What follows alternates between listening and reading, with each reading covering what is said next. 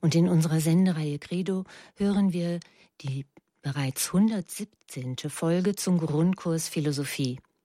Der Theologe und Religionsphilosoph Dr. Peter Egger in Brixen in Südtirol spricht über die Philosophie der Aufklärung.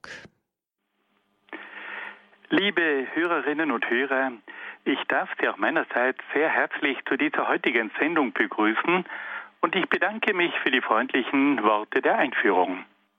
Bevor ich mit meinen Ausführungen beginne, darf ich Sie bitten, dass wir miteinander ein Gebet sprechen, damit der Geist Gottes uns durch diese Sendung begleiten möge. Im Namen des Vaters und des Sohnes und des Heiligen Geistes. Amen. Komm, Heiliger Geist, und erfülle die Herzen deiner Gläubigen und entzünde in ihnen das Feuer deiner Liebe. Sende aus deinen Geist und alles wird neu geschaffen und du wirst das Angesicht der Erde erneuern.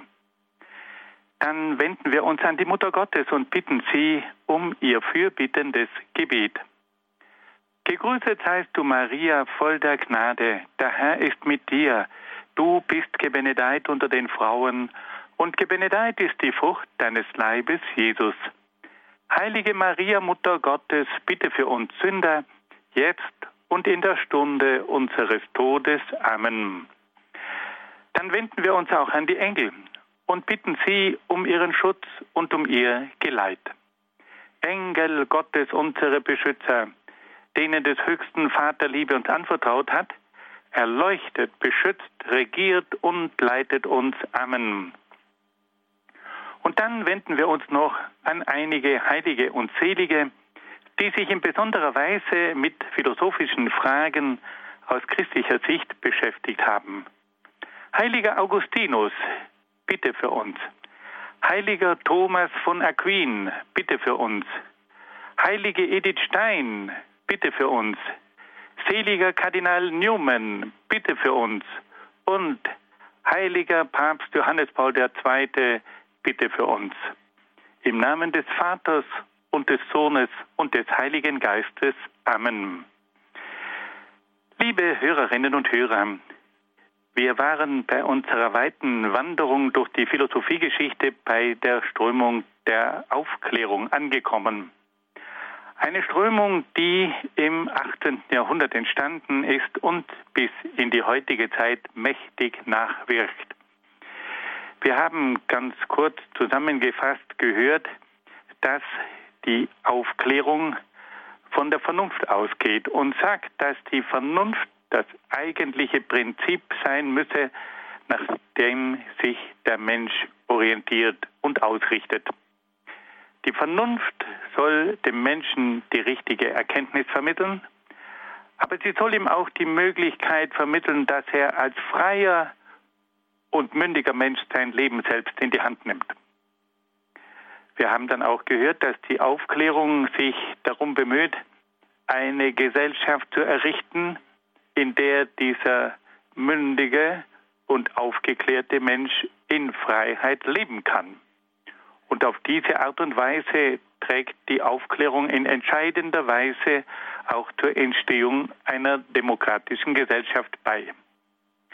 Wir haben dann weiters vernommen, dass die Aufklärung sich um eine sogenannte natürliche Moral bemüht hat, dass nämlich die Moral auf gewissen ethischen Grundsätzen aufbauen soll, die von der Vernunft festgelegt wird. Und dann haben wir schließlich auch gehört, dass sich die Aufklärung um ein neues Verständnis der Religion bemüht, das aber wiederum von der Vernunft bestimmt sein soll. Die Aufklärung sagt, dass die Religion sich mit Hilfe der Vernunft zu einer mündigen Religion entwickeln soll. Der Mensch soll mit Hilfe der Vernunft selbst erkennen, dass es einen Gott gibt. Und er soll auch versuchen, das Wesen dieses Gottes mit Hilfe seiner Vernunft zu bestimmen. Und auf diese Art und Weise kommt es zu verschiedenen theologischen Weltbildern, die auf der Vernunft aufbauen, auf dem Deismus, der an einen Schöpfergott glaubt, auf dem Pantheismus, der die Natur und Gott gleichsetzt, Aber es kommt auch schon zum Agnostizismus, der sagt, dass man Gott mit Hilfe der Vernunft nicht erkennen könne, weil Gott einfach die Möglichkeiten der Vernunft übersteigt. Und schließlich gibt es dann auch den Atheismus, der behauptet, dass es überhaupt keinen Gott gäbe und dass man die Welt auch ohne Gott erklären könne. Sie sehen also, die Aufklärung hat wunderbare Thesen, aber gleichzeitig auch sehr provokante Theorien entwickelt. Wir haben das letzte Mal von verschiedenen englischen Philosophen einiges gehört und waren zum Schluss noch dazu übergegangen, einen höchst interessanten Mann vorzustellen, der vor allem für die Wirtschaft von größtem Interesse ist, nämlich Adam Smith. Wir haben ihn ganz kurz vorgestellt. Adam Smith stammte aus Schottland und war eigentlich ein Moralphilosoph. Und dieser Mann hat sich dann auch Gedanken gemacht über die Wirtschaft und hat sich die Frage gestellt, wie sollte eigentlich eine aufgeklärte Wirtschaft aussehen.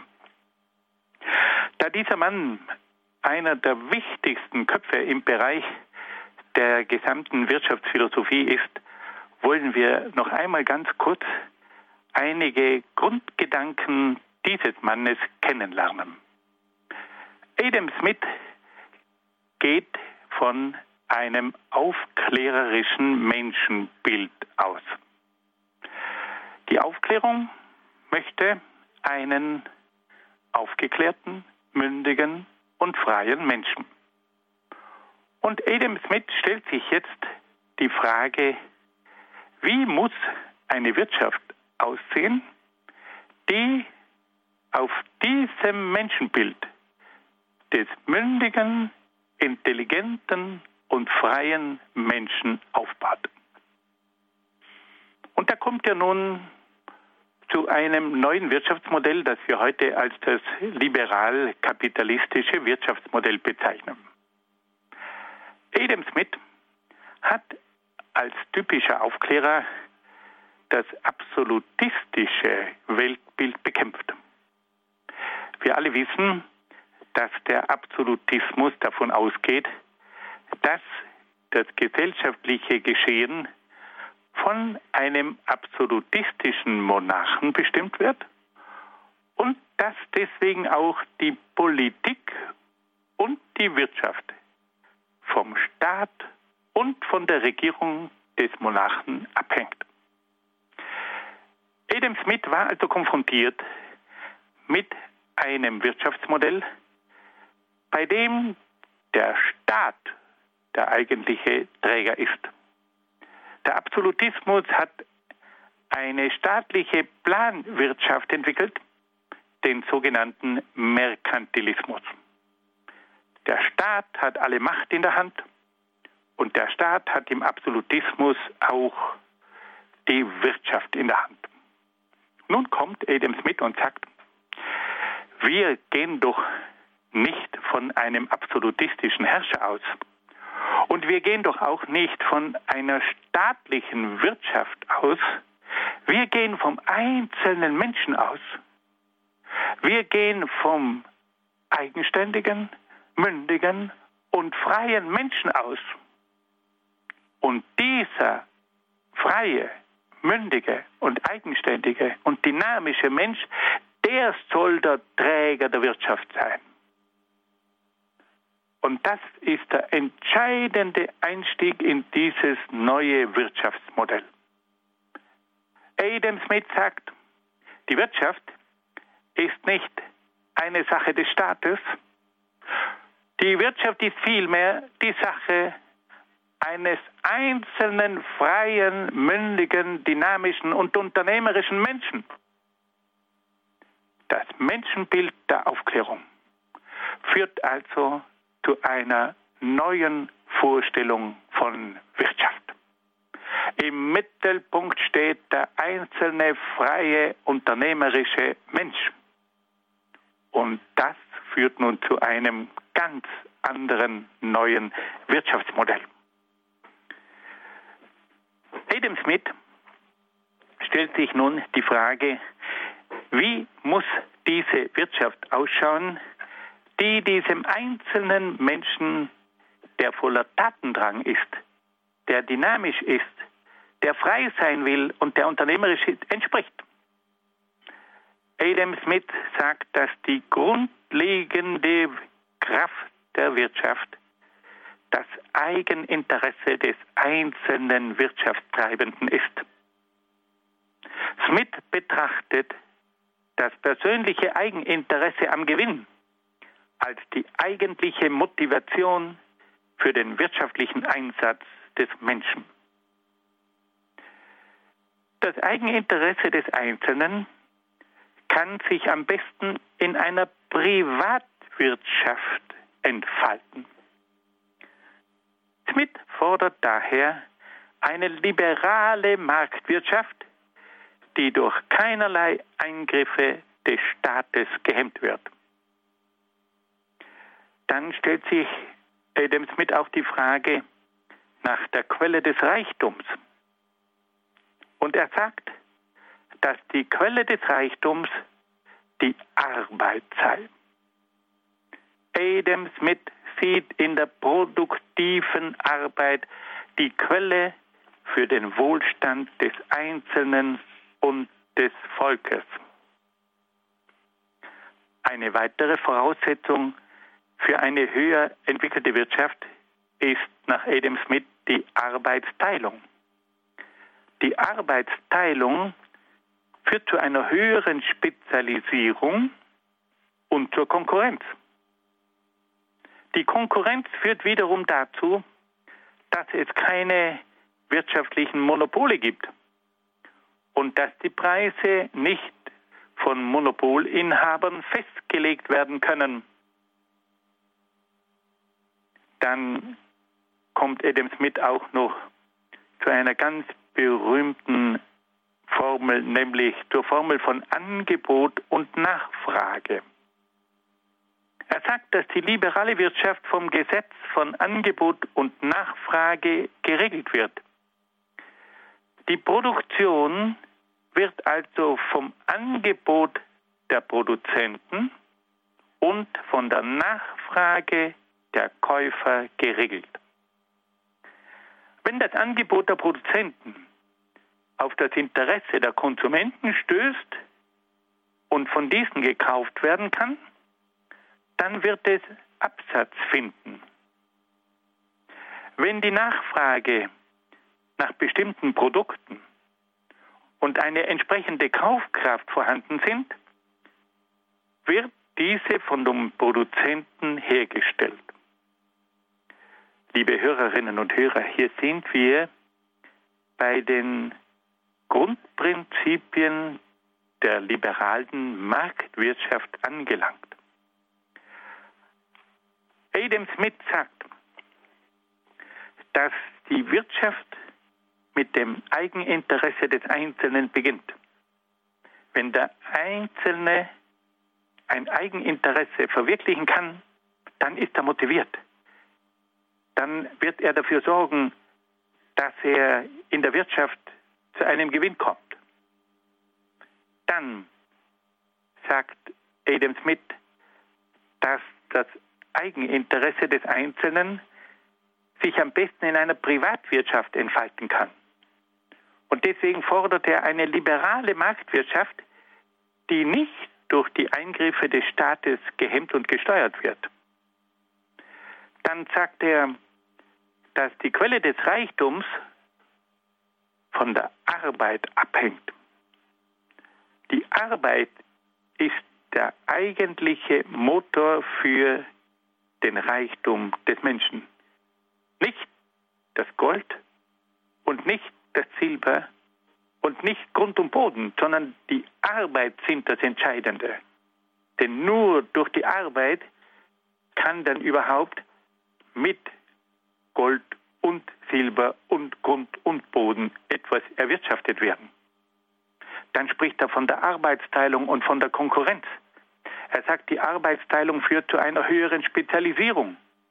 Und auf diese Art und Weise kommt es zu einer höheren Qualität der Produkte. aber durch die Arbeitsteilung kommt es auch zur Konkurrenz.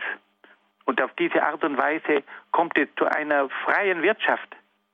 Und es gibt nicht mehr die Monopole, die die Preise diktieren, sondern die Konkurrenz macht auch den Preis in der Wirtschaft aus. Und dann hat er auch diese berühmte Formel von Angebot und Nachfrage formuliert. Er sagt, die ganze Wirtschaft ist aufgebaut auf Angebot und Nachfrage. Wenn es ein Angebot gibt, das entsprechend Interesse findet, dann wird dieses Angebot auch zu einem Absatz führen. Wenn hingegen eine entsprechende Nachfrage da ist, dann wird auch die Produktion angekurbelt werden. Also Angebot und Nachfrage sind ganz entscheidende Faktoren in der Wirtschaft. Und dann kommt er auch noch zu seiner berühmten Theorie über den Wert und über den Preis einer Ware. Er sagt, der Wert und der Preis einer Ware richten sich nach drei Faktoren. Der erste Faktor ist der Arbeitsaufwand, der für die Herstellung eines Produktes erbracht werden muss. Der Wert und der Preis einer Ware werden also zunächst von den Kosten für die Herstellung eines Produktes bestimmt. Der zweite Faktor ist der Mechanismus von Angebot und Nachfrage. Wenn das Angebot groß ist und die Nachfrage gering, dann sinken die Preise. Wenn das Angebot knapp ist und die Nachfrage groß, dann steigen die Preise. Und der dritte Faktor ist die Konkurrenz. Wenn es viel Konkurrenz gibt, sinken die Preise. Wenn es wenig Konkurrenz gibt, steigen die Preise. Auf diese Weise werden also Wert und Preis der Ware zu flexiblen Größen, die sich nach verschiedenen veränderlichen Faktoren richten. Der Preis wird einmal bestimmt vom Arbeitsaufwand, dann von Angebot und Nachfrage und schließlich von der Konkurrenz. Und damit hat also Adam Smith auch für die Festlegung des Preises einige höchst interessante Prinzipien vorgelegt. Fassen wir das noch einmal zusammen. Adam Smith ist ein Moralphilosoph, der sich aber auch mit wirtschaftlichen Fragen bestimmt hat, äh, auseinandergesetzt hat. Und er wollte nun ein Wirtschaftsmodell entwickeln, das dem aufklärerischen Menschenbild gerecht wird. Der aufklärerische Mensch ist der mündige, freie und dynamische Mensch. Und Adam Smith sagt nun, dass diesem mündigen, freien und dynamischen Menschen eine ganz bestimmte Wirtschaft entspricht. Da gibt es erstens das Eigeninteresse des Einzelnen, zweitens die Privatwirtschaft und die liberale Marktwirtschaft, drittens die Arbeit als die Quelle des Reichtums. Viertens, die Arbeitsteilung und die Konkurrenz. Fünftens, das Angebot, die, das Angebot und die Nachfrage.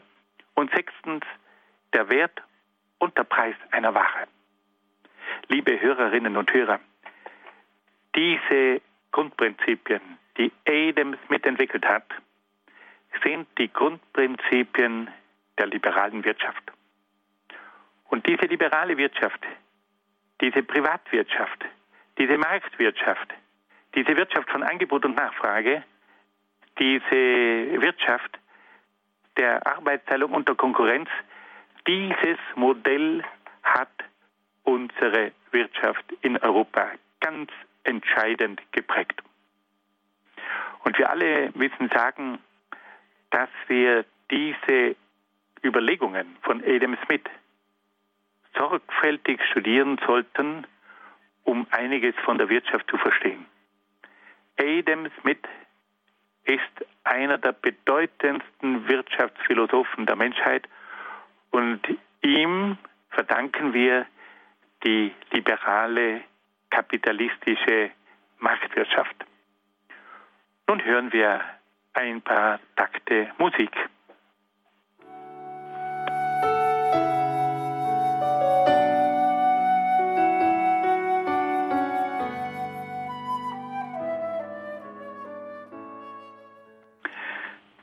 Liebe Hörerinnen und Hörer, wir haben gehört, dass Adam Smith versucht hat, ein Wirtschaftsmodell zu entwickeln, das dem aufklärerischen Menschenbild entspricht. Adam Smith hat sich dabei aber auch die Frage gestellt, ob dieses Wirtschaftsmodell, das er entwickelt hatte, auch wirklich ein gerechtes Modell sein könne. Er hat sich ganz offen die Frage nach dem Ausgleich zwischen dem Eigeninteresse und dem sozialen Interesse gestellt.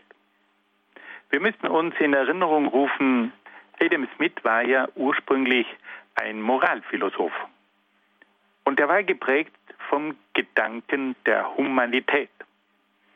Und er hat sich in seinem Werk auch die Frage gestellt, kann dieses Wirtschaftsmodell, das auf dem Einzelnen aufbaut, auch den gesellschaftlichen Ansprüchen gerecht werden? Kommt es zu einem Ausgleich zwischen dem Eigeninteresse und dem sozialen Interesse? Und da hat er nun folgende Überlegung angestellt.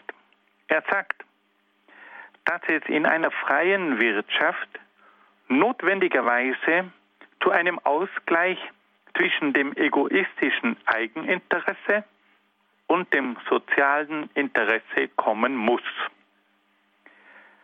Der einzelne Wirtschaftstreibende muss nämlich in seinem eigenen Interesse stets darauf bedacht sein, auch die Interessen und Ansprüche seiner Kunden zufriedenzustellen, um seine Waren verkaufen zu können. Wenn er nun gute Waren zu erschwinglichen Preisen verkauft, dann gewinnt und behält er seine Kunden. Wenn er hingegen schlechte Waren zu überhöhten Preisen verkauft, dann gewinnt er keine Kunden und verliert sogar seine bisherigen Kunden. Adam Smith hat also eine sehr einfache Überlegung angestellt. Er sagt, damit ein Kaufmann zum Beispiel seine Kunden behalten kann, muss er dafür sorgen, dass er ihnen gute Waren verkauft. Er kann also sein Eigeninteresse nur dadurch fördern, dass er auch dem Interesse der Kunden gerecht wird.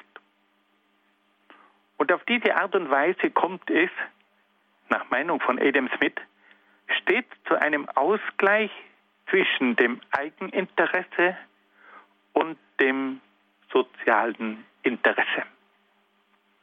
Das war diese kühne Vorstellung von Adam Smith. Die Wirtschaft wird sich zwangsläufig um das Interesse der Kunden bemühen, weil sie sonst keine Waren verkaufen kann. Und die Wirtschaft wird sich stets bemühen, für den anderen da zu sein, damit sie selbst davon profitiert.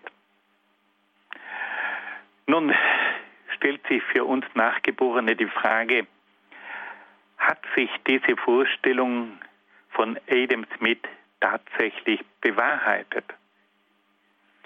Ist es in der späteren Entwicklung der freien Marktwirtschaft, der Privatwirtschaft wirklich immer zu einem Ausgleich zwischen dem Eigeninteresse und dem sozialen Interesse gekommen? Die spätere Entwicklung hat leider gezeigt, dass das nicht immer der Fall war. Die liberale Wirtschaft hat sicherlich viele wirtschaftliche Kräfte freigesetzt und sie hat zu einem ungeheuren wirtschaftlichen Aufschwung geführt. Gleichzeitig hat sich aber auch gezeigt, dass es oft nicht zu einem Ausgleich zwischen dem Eigeninteresse des Einzelnen und dem sozialen Interesse gekommen ist. Vielmehr kam es durch die Vorherrschaft der wirtschaftlich Stärkeren oft zu ungeheuren Ungerechtigkeiten gegenüber den wirtschaftlich Schwächeren. Und durch den Rückzug des Staates aus der Wirtschaft waren vor allem die Arbeiter oft schutzlos den liberalen Unternehmern ausgeliefert. Und so kam es schließlich zu einer massiven Gegenreaktion in der Form des sozialistischen und kommunistischen Wirtschaftsmodells, welches eine staatlich gelenkte Wirtschaft vorsieht, um auf diese Weise der Ausbeutung durch die liberale Wirtschaft ein Ende zu setzen. Liebe Hörerinnen und Hörer, das ist die Bilanz, die wir ganz knapp ziehen können. Auf der einen Seite hat also dieses Wirtschaftsmodell, das auf dem einzelnen Menschen aufbaut, zu einer ungeheuren Freisetzung von wirtschaftlichen Kräften geführt. Die Privatwirtschaft hat eine Dynamik entwickelt, die die Staatswirtschaft bei weitem übertroffen hat. Und auch die Tatsache, dass der Unternehmer die Möglichkeit hatte, seine Kräfte einzusetzen und auf diese Art und Weise motiviert war, hat dazu geführt, dass es zu einem großen Wohlstand gekommen ist. Auf der anderen Seite hat es aber auch dazu geführt, dass die wirtschaftlich Stärkeren oft die wirtschaftlich Schwächeren ausgebeutet haben. Die wirtschaftlich Stärkeren hatten die wirtschaftlich Schwächeren in der Hand.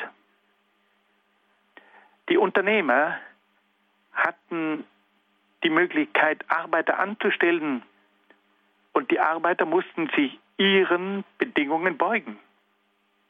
Und die Tatsache, dass sich der Staat zurückgezogen hat und sich nicht mehr eingesetzt hat, um auch in der Wirtschaft ganz bestimmte Grundregeln festzulegen, das hat sich verheerend ausgewirkt. Und so kamen wir durch dieses liberale Wirtschaftsmodell von einem Extrem in ein anderes Extrem. Im absolutistischen Staat gab es eine staatlich gelenkte Wirtschaft, nämlich den Merkantilismus. Und der Einzelne war nur mehr ein Rädchen in dieser staatlich geplanten Wirtschaft. Der Staat bestimmte die Wirtschaft. Und nun kommen wir zum anderen Extrem. Der Staat wird aus der Wirtschaft hinausgedrängt. Der Einzelne nimmt die Wirtschaft in die Hand. Es kommt zu ungeheuren Kräften, die jetzt hier wirksam werden. Aber auf der anderen Seite fehlt jetzt plötzlich der Staat, der durch ganz bestimmte Rahmenbedingungen und durch ganz bestimmte soziale Gesetze dafür sorgt, dass diese großartige Wirtschaft des freien Unternehmertums nicht zu einer ausbeuterischen Wirtschaft wird. Und das hat dann schließlich dazu geführt, dass es massive Gegenbewegungen gegeben hat, die wir alle kennen. Die Gegenbewegung des Sozialismus, der gesagt hat, der Staat muss das in die Hand nehmen, weil sonst der Arbeiter keinerlei Schutz hat. Und im Kommunismus wird das dann noch strenger ausgeführt. Da hat dann die Diktatur des Proletariats das Sagen. Und hier wird also der Kampf geführt gegen jedes freie Unternehmertum. Und dieser Kampf zwischen dem liberalen Wirtschaftsmodell und dem sozialistischen Wirtschaftsmodell, der hat dann ein Jahrhundert lang unheimliche Kämpfe bewirkt. Und erst in der Zeit nach dem Zweiten Weltkrieg ist es dann zu einem Ausgleich gekommen. Und man hat dann vor allem auch durch die christliche Initiative das Modell einer sogenannten sozialen Marktwirtschaft entwickelt. Man wollte also die positiven Kräfte der Marktwirtschaft durchaus bewahren, aber gleichzeitig wollte man dieser ungezähmten Wirtschaft durch bestimmte Grenzen setzen, durch entsprechende soziale Gesetze. Und deswegen, liebe Hörerinnen und Hörer, müssen wir heute auch wieder darüber nachdenken, wie können wir auf der einen Seite eine dynamische Wirtschaft entwickeln und auf der anderen Seite aber auch das Soziale sichern.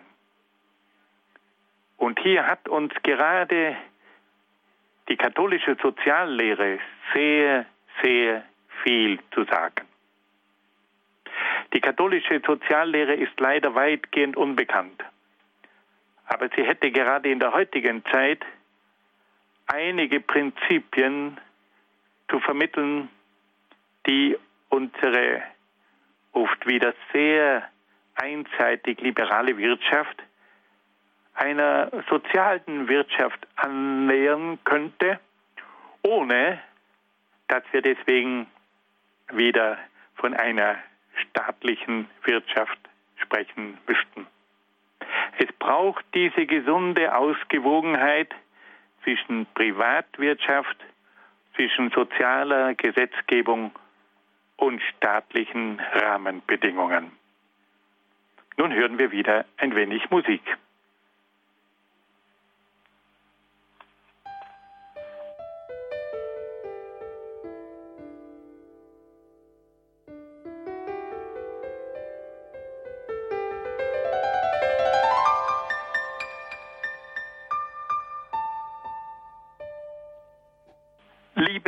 Hörerinnen und Hörer, ich möchte Ihnen ganz kurz den Titel von einem Buch nennen, in dem die katholische Soziallehre zusammengefasst ist.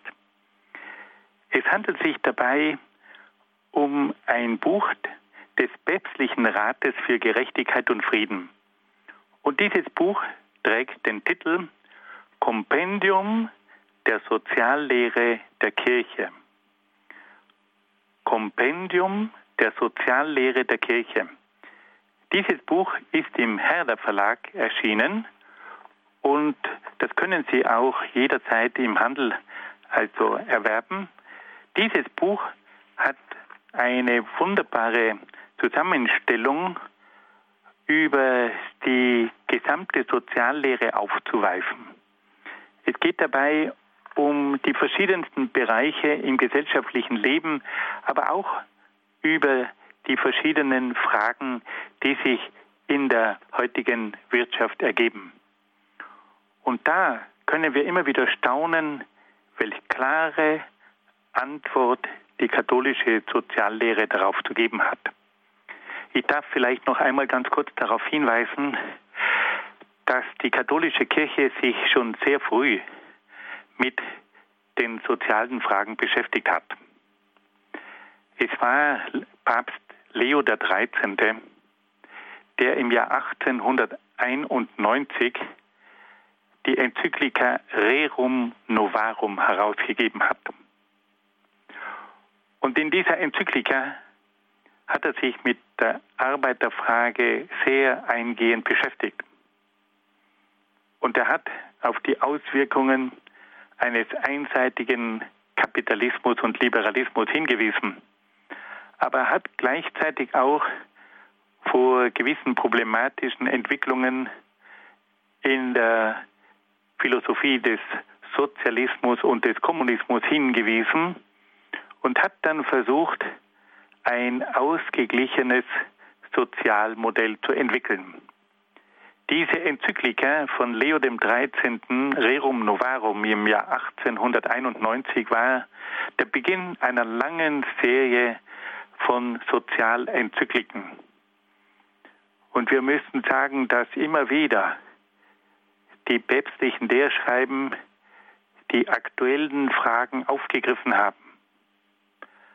Ein ganz besonderer Papst war in dieser Hinsicht auch Johannes Paul II., der die Welt der Arbeit aus persönlicher Erfahrung kannte. Er hat mehrere Enzykliken geschrieben, die sich mit sozialen Fragen beschäftigt hat.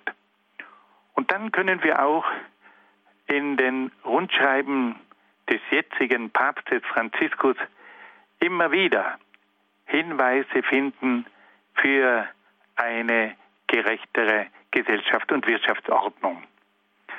Das wollte ich in diesem Zusammenhang nur noch einmal ganz kurz erwähnen, weil wir als Christen uns in dieser oft schwierigen Zeit auch über wirtschaftliche Fragen Gedanken machen sollen. Wir haben als Christen auch die Aufgabe zu überlegen, wie die christliche Lehre sich auch in der Wirtschaft ausdrücken kann. Und deswegen würde ich Ihnen empfehlen, dieses Buch Kompendium der Soziallehre der Kirche beim Herder Verlag zu bestellen und es einmal in Etappen durchzustudieren. Vielleicht haben Sie auch die Möglichkeit, dass Sie in Ihren Kreisen oder auch in kleineren Runden über dieses Werk einmal diskutieren, um auf diese Art und Weise das christliche Gedankengut im Hinblick auf die soziale Problematik der heutigen Zeit zu erörtern. Nun, liebe Freunde, kommen wir wieder zurück zu unserer Philosophiegeschichte und da wollten wir nun umblättern, um uns von der englischen Aufklärung zur französischen Aufklärung hinüber zu bewegen. Wir haben also gehört, dass die Aufklärung ihre Anfänge in England hatte, aber nun wenden wir uns Frankreich zu. Und da können wir sagen, kommen wir zu den feurigsten Denkern der Aufklärung. Die Franzosen haben also die Aufklärung von den Engländern übernommen, aber sie haben diese aufklärerischen Gedanken dann weiterentwickelt. Und wir können sagen, dass die Franzosen manchmal zu radikalen und extremen Anschauungen gelangt sind. Sie haben extrem, äh, radikale und extreme Anschauungen über die soziale, politische und sittlich-religiöse Ordnung angestellt. Und auf diese Art und Weise haben sie auch manche Fundamente der Gesellschaft erschüttert. Und es waren schließlich die Gedanken von diesen französischen Aufklärern, die dann zur französischen Revolution geführt haben. Wir alle wissen, dass die französische Nation sehr unter dem Absolutismus gelitten hat. Dieser französische Absolutismus war für das Volk über lange Zeit oft eine große Belastung. Und es war vorauszusehen, dass es irgendwann einmal zu einem Sturm und zu einem Erdbeben kommen musste. Nun beginnen wir mit dem ersten der bekannten französischen Aufklärer, nämlich mit Montesquieu. Ich darf Ihnen diesen Denker zunächst einmal kurz vorstellen, weil nämlich die Biografie immer dazu beiträgt, auch die Gedanken eines Menschen besser zu verstehen. Montesquieu wurde 1689 auf Schloss La Brède bei Bordeaux geboren. Seine Elementarausbildung erhielt er im elterlichen Schloss und dann in Bordeaux. Mit elf Jahren kam er in die Privatschule des Oratorianerordens in Julie. Anschließend studierte er Rechtswissenschaften in Bordeaux. In jungen Jahren wurde er dann in den Parlamentsrat gewählt und bereits mit 35 Jahren wurde er zum Präsidenten des Gerichtes von Bordeaux. Im Jahr 1721 veröffentlichte er sein erstes Werk mit dem Titel Die persischen Briefe. Einige Jahre später wurde er dann in die berühmte Akademie Française aufgenommen und von 1728 bis 1731 unternahm er eine große Reise, die ihn nach Österreich, Ungarn, Italien, Deutschland, Holland und England führte.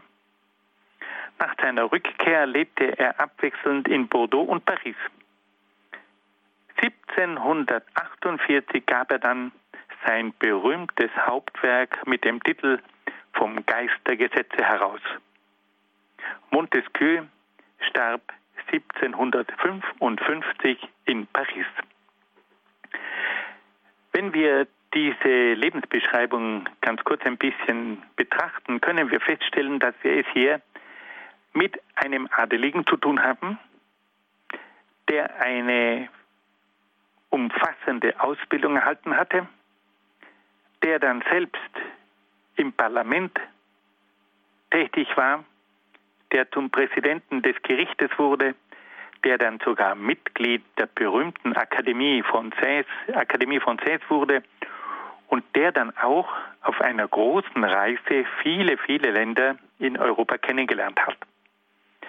Wir können also sagen, dass wir es mit einem hochgebildeten Geist zu tun haben, der die rechtliche Praxis, das politische Umfeld, die Wissenschaft und auch die verschiedenen europäischen Kulturen aus eigener Anschauung bestens gekannt hat.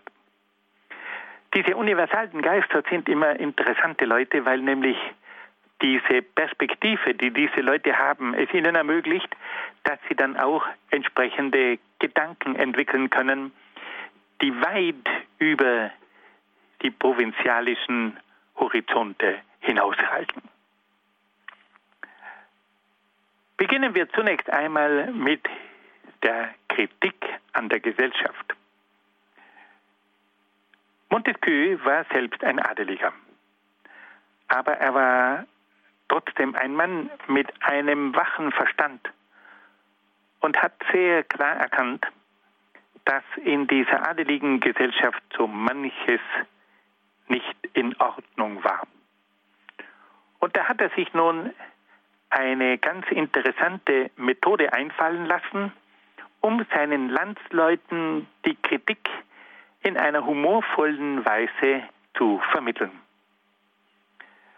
In seinem Werk Die persischen Briefe hat sich Montesquieu Folgendes einfallen lassen. Er stellt sich vor, dass ein Perser, der den Namen Usbek trägt, nach Europa kommt. Und jetzt bereist er die verschiedenen Länder und schreibt dann an seine Freunde in Persien, was er in Europa erlebt hat. Es handelt sich also um erfundene Briefe von einem erfundenen persischen Touristen, der seine Betrachtungen an seine Freunde in seiner persischen Heimat zuschickt. Und da kann man sagen, dass Montesquieu sein französisches Naturell nicht verleugnen konnte. Dieses Werk hat in einer brillanten Art und Weise die europäische und vor allem die französische Gesellschaft der damaligen Zeit kritisch unter die Lupe genommen. Und diese kritischen Brieflein von diesem Perser Usbek haben sich in besonderer Weise mit dem politischen und religiösen Absolutismus in Frankreich auseinandergesetzt. Montesquieu hat also in einer literarischen Form seine Gesellschaftskritik zum Ausdruck gebracht und hat dadurch eine große Leserschaft gewonnen.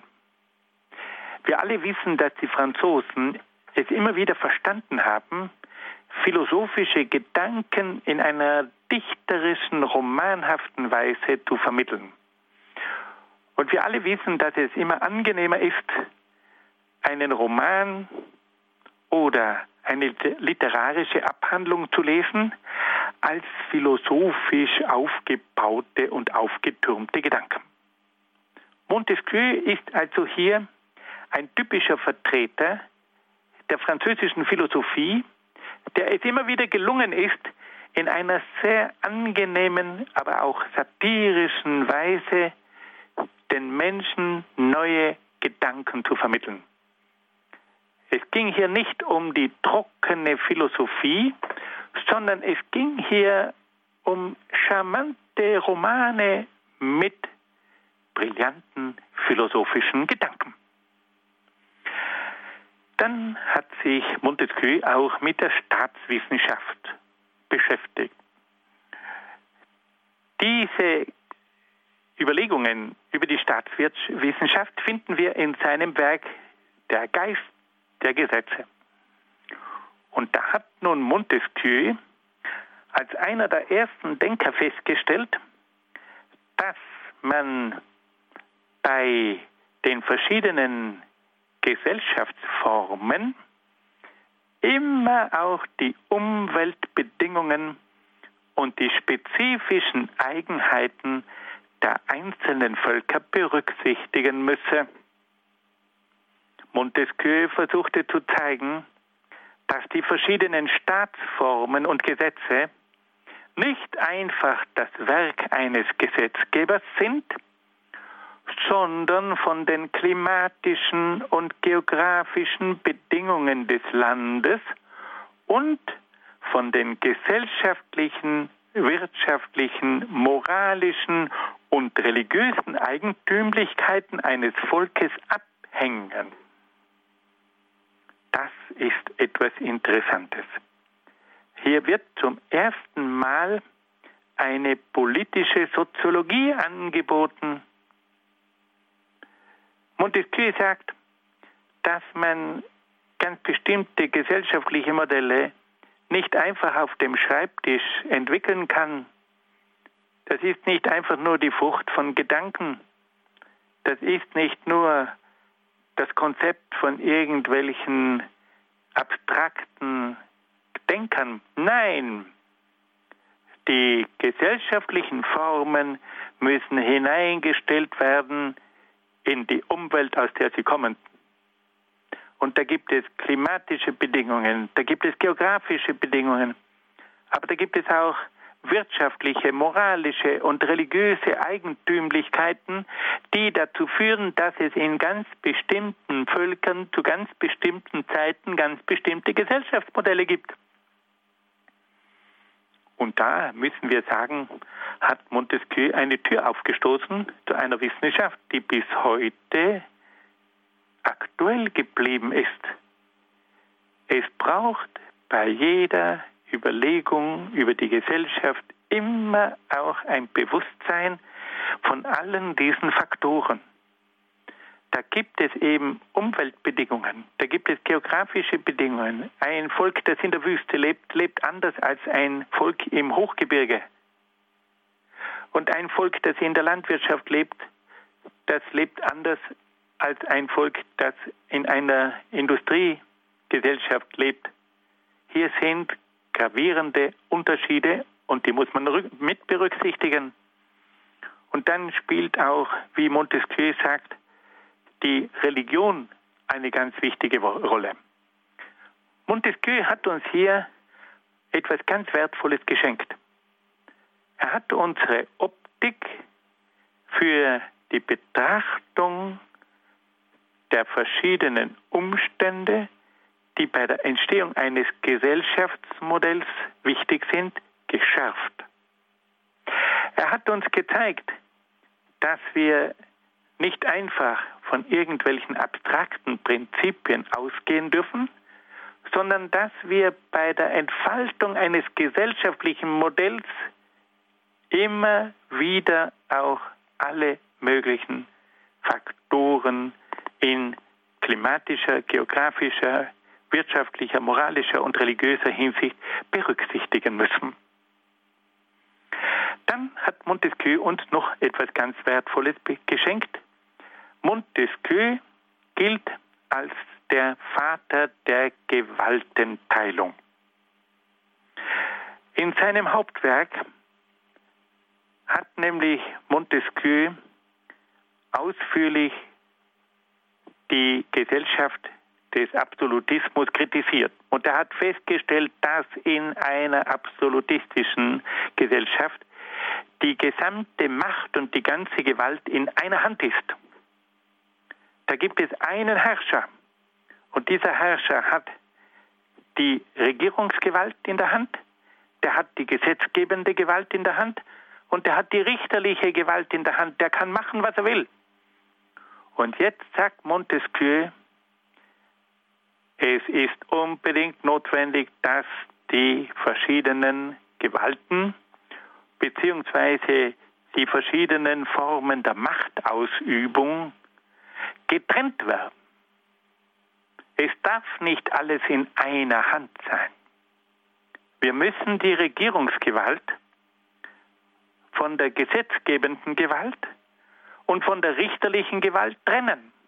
Das gehört in verschiedene Hände. Wer die Regierung in der Hand hat, darf nicht die Gesetzgebung in der Hand haben, weil sonst werden die Gesetze so ausfallen, dass sie für die Regierung genau passen. Und wer die Regierung in der Hand hat, darf nicht die richterliche Gewalt in der Hand haben, weil sonst werden die Prozesse entsprechend manipuliert im Interesse der Regierung. Und deswegen sagt nun Montesquieu, damit es wirklich zu einer demokratischen Gesellschaft kommen kann, müssen die Gewalten, also die verschiedenen Formen der Machtausübung, getrennt werden. Diese Trennung der Gewalten ist bis heute eines der Grundmerkmale der Demokratie. Und diese Trennung der Gewalten verdanken wir Montesquieu. Fassen wir das noch einmal zusammen. Montesquieu hat also verschiedene Beiträge geleistet, die ganz entscheidend zur Entwicklung der Demokratie beigetragen haben.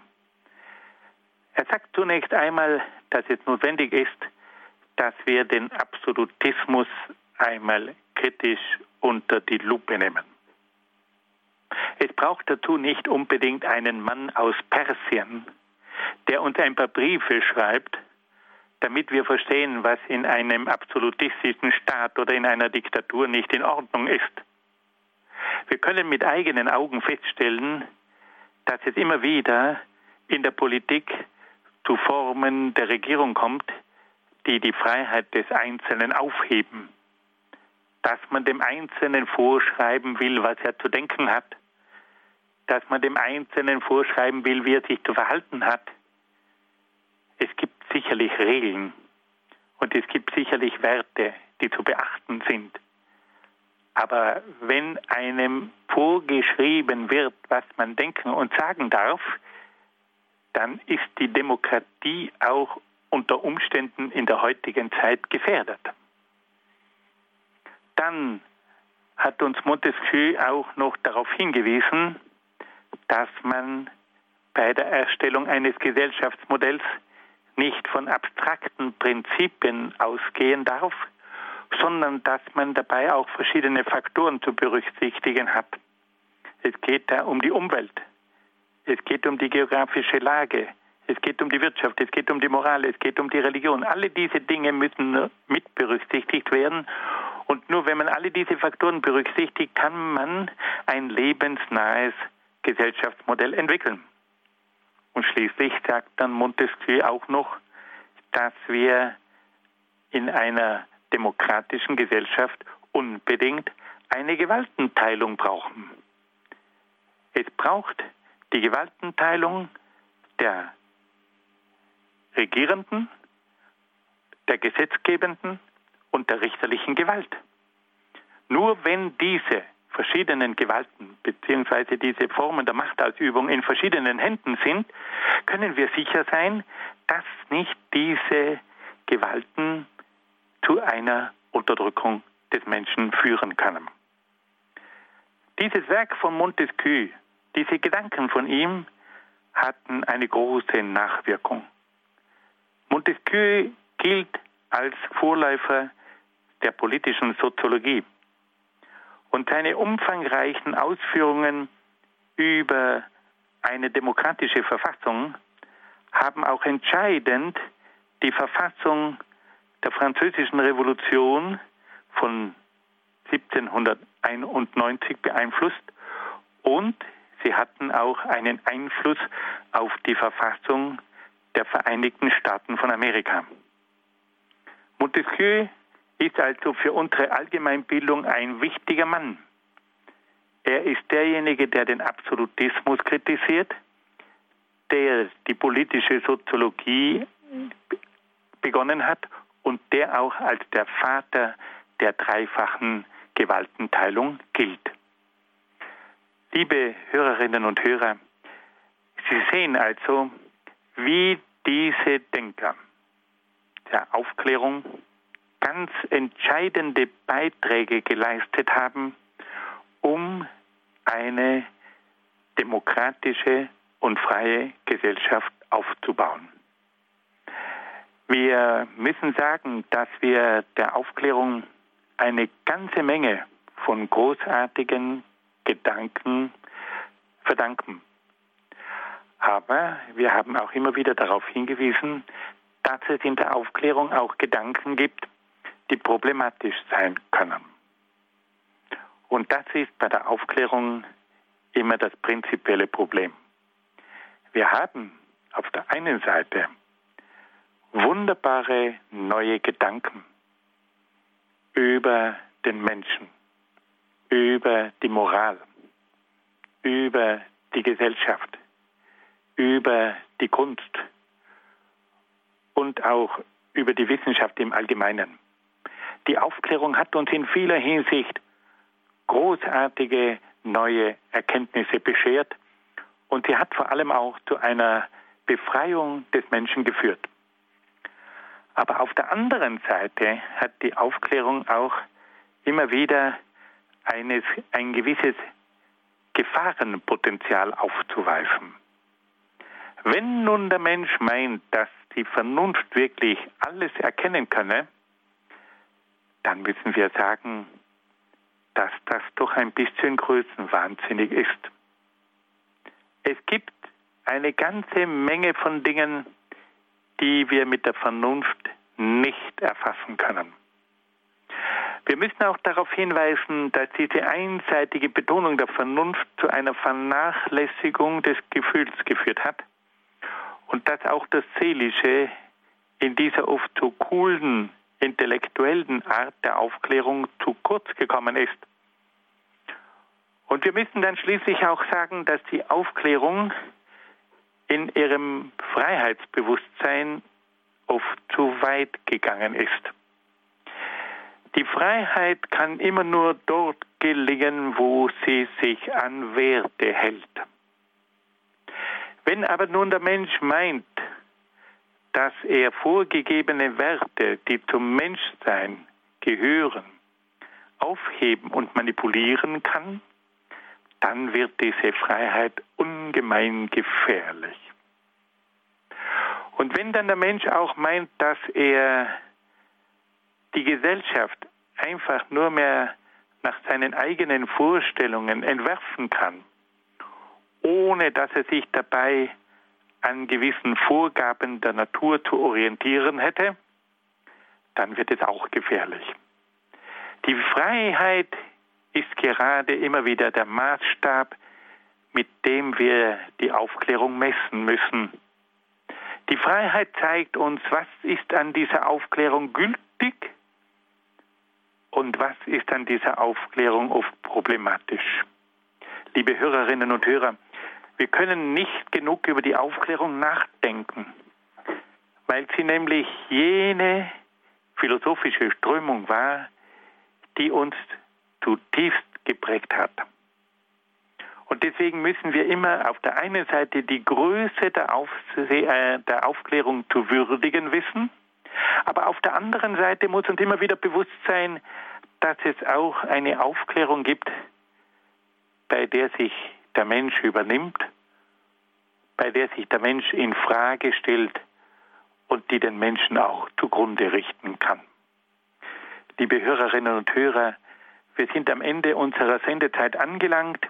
Ich bedanke mich ganz herzlich bei Ihnen für Ihr freundliches Zuhören, für Ihr Mitdenken.